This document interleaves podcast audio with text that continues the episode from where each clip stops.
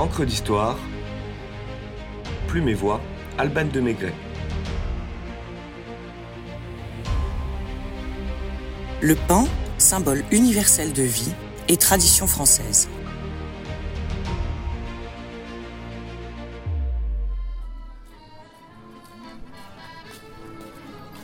On est français par le pain. C'est ce qui nous définit et nous caractérise, affirme l'anthropologue Abou Gnaba, spécialiste des identités culturelles, dans Anthropologie des mangeurs de pain en 2011. Difficile de nier, en effet, que le monde entier se représente le bon français dans une deux chevaux, avec un béret et une baguette sous le bras. Du pain à la baguette, retour sur un symbole universel de vie et une tradition bien française. Aliment de base, le pain a tenu une place capitale dans un grand nombre de civilisations. On attribue l'invention du pain au levain aux Égyptiens. Dans la mythologie égyptienne, Osiris est coupé en morceaux par son frère Seth. Grâce à l'intervention de sa femme Isis, il ressuscite et apprend aux hommes à faire du pain. Le pain devient alors l'allégorie du passage de la vie à la mort et de la mort à la vie éternelle.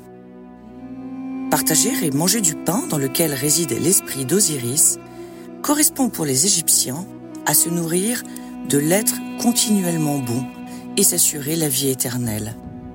Ce n'est pas sans rappeler une autre histoire. Déméter chez les Grecs et Cérès chez les Romains en apprenant aux hommes à confectionner du pain, deviennent les déesses de la fertilité. Les Romains invoquent Jupiter lorsque les Gaulois tiennent l'assaut au cours du sac de Rome de 390 avant Jésus-Christ. Le dieu leur souffle de jeter par-dessus les murs ce qu'ils ont de plus précieux. Et ce sont des boules de pain. Les assaillants, convaincus que leurs ennemis sont largement approvisionnés, renoncent et partent. Pour manifester leur gratitude, les Romains édifient un temple dédié à Jupiter Pistor, qui signifie boulanger. Panem et circenses, du pain et des jeux. Cette locution latine du poète Juvénal manifeste bien l'allégorie vitale que revêt le pain.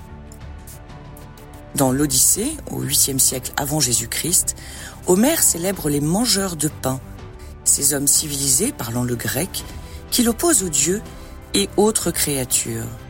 Je cite. Ne consommant ni pain ni vin au reflet flamboyant, ils n'ont pas notre sang et portent le nom d'immortels.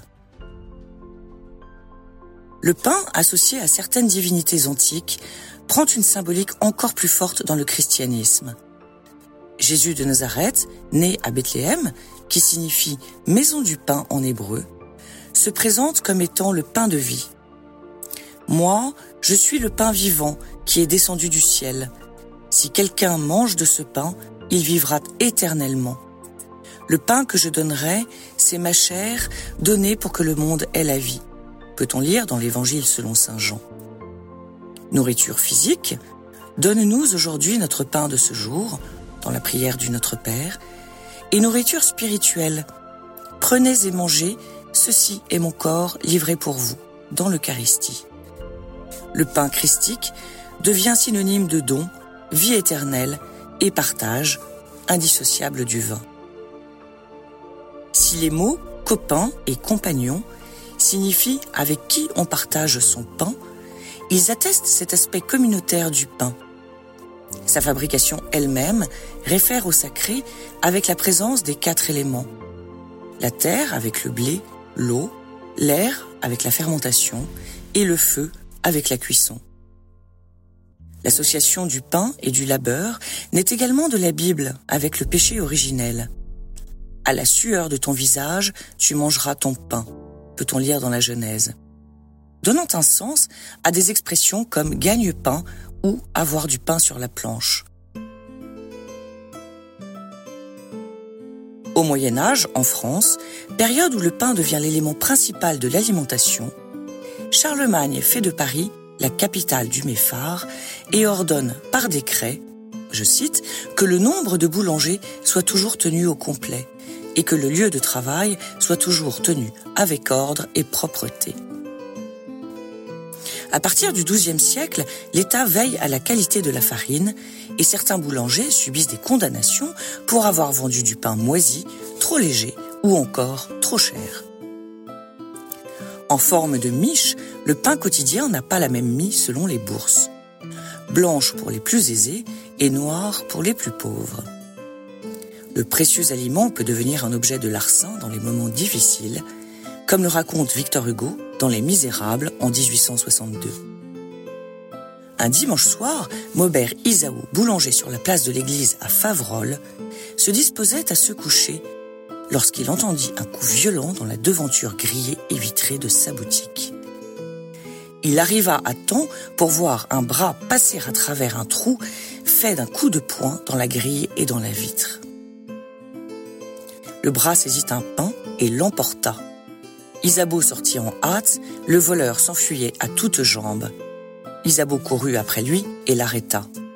Le voleur avait jeté le pain, mais il avait encore le bras ensanglanté. C'était Jean Valjean.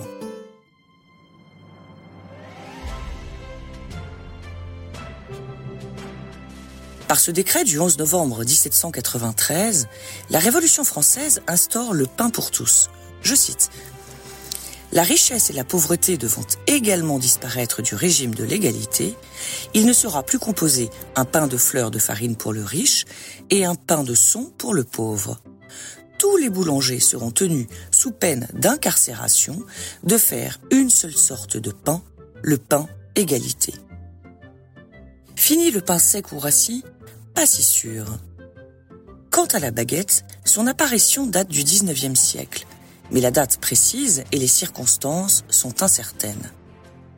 Certains prétendent qu'elle a été inventée par l'Autrichien Auguste Zang, qui avait ouvert une boulangerie viennoise à Paris en 1839. Mon Dieu, la baguette magique deviendrait une baguette tragique, ce qui ne serait pas du pain béni pour notre orgueil national. D'autres avancent qu'elle est née sous Napoléon afin de faciliter le transport du pain par les soldats. D'autres, enfin, disent qu'elle a vu le jour au moment de la création du métro parisien. Afin d'éviter que les ouvriers n'apportent des couteaux sur le chantier, Fulgence Bienvenue aurait demandé au boulanger de créer un pain facile à rompre à la main.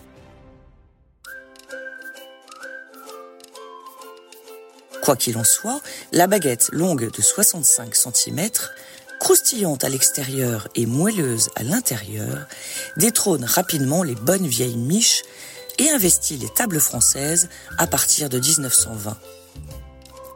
Sa consommation exige un passage quotidien à la boulangerie qui devient un espace de vie sociale. Sa fabrication est encadrée en 1993 par le décret pain qui vise à défendre la fabrication traditionnelle de la baguette qui se vend comme des petits pains. Avec 15 millions d'unités vendues chaque jour, la baguette est indissociable du patrimoine culturel et culinaire français. Elle fait d'ailleurs l'objet chaque année d'un grand prix de la meilleure baguette parisienne de tradition. Le vainqueur mange son pain blanc avec l'honneur de fournir la table de l'Élysée l'année qui s'ensuit et selon la tendance actuelle, décline la fameuse baguette à l'infini, aux céréales, aux figues, aux noisettes, au fromage et que sais-je encore. Notre pays a même demandé l'inscription de la baguette française au patrimoine immatériel de l'humanité, au même titre que la pizza napolitaine. Ça ne mange pas de pain.